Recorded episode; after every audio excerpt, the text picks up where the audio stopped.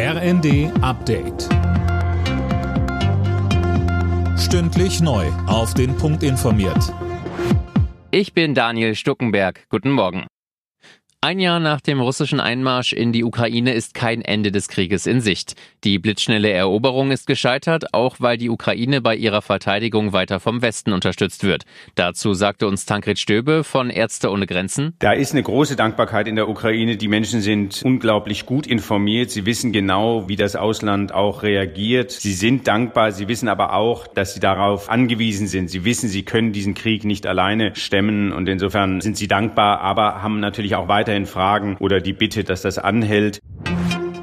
Es ist eine Abstimmung mit großer Symbolkraft gewesen. Am Vorabend des ersten Jahrestags des Kriegs haben 141 UN-Mitgliedstaaten erneut die russische Invasion verurteilt.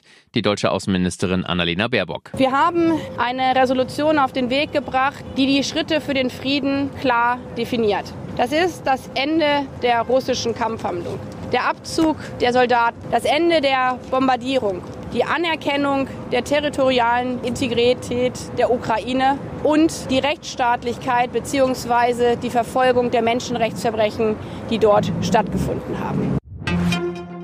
China hat seinen angekündigten Friedensplan vorgelegt. In dem Zwölf-Punkte-Papier fordert Peking einen Waffenstillstand und Verhandlungen zwischen Moskau und Kiew.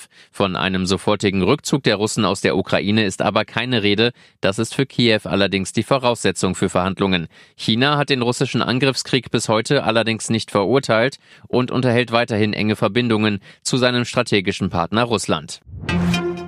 Erfolgreicher Abend für die deutschen Teams in der Fußball-Europa League. Bayer Leverkusen und Union Berlin stehen im Achtelfinale. Leverkusen gewann mit 5 zu 3 im Elfmeterschießen gegen die AS Monaco. Union Berlin besiegte Ajax Amsterdam mit 3 zu 1.